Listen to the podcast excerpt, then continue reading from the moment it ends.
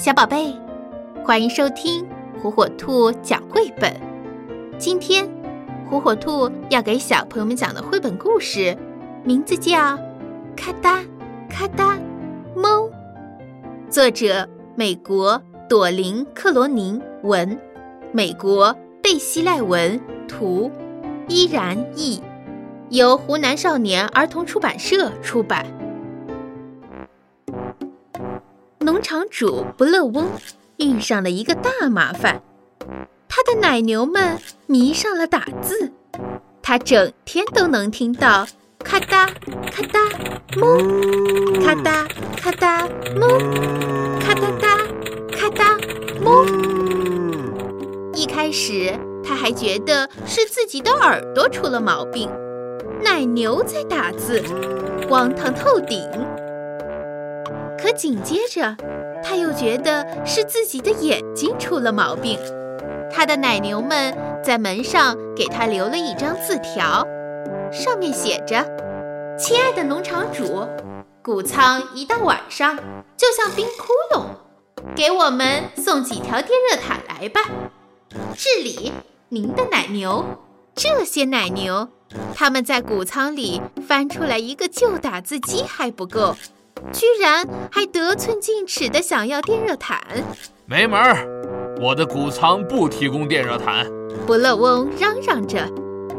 于是奶牛们集体大罢工，他们在谷仓门口留了个字条，上面写着：“抱歉，今日停奶，没奶喝了。”不乐翁惊叫着。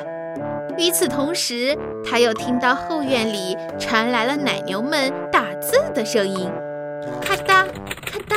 哞，咔哒咔哒。哞，咔哒哒咔哒。哞。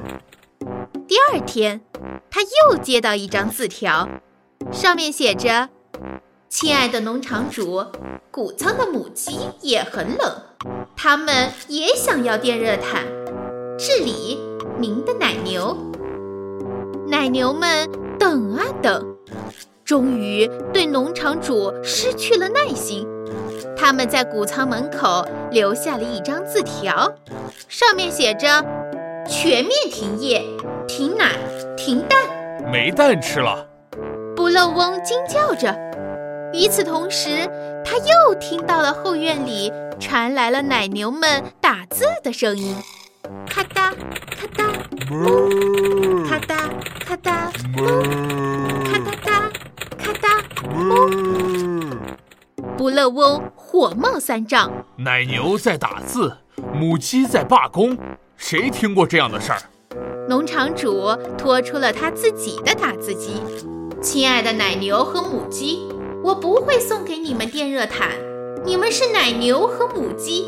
理所应当给我牛奶和鸡蛋。治理农场主不乐翁。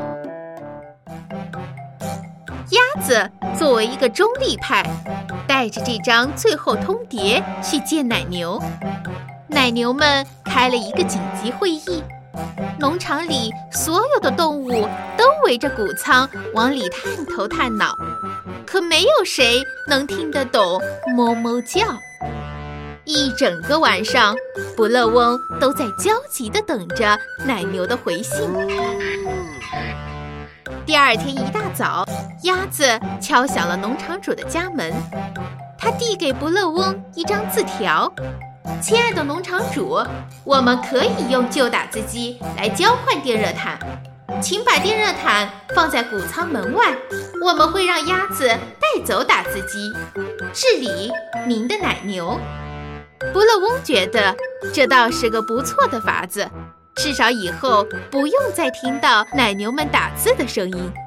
他立刻在谷仓门外留下了电热毯，然后就等着鸭子带回那台打字机。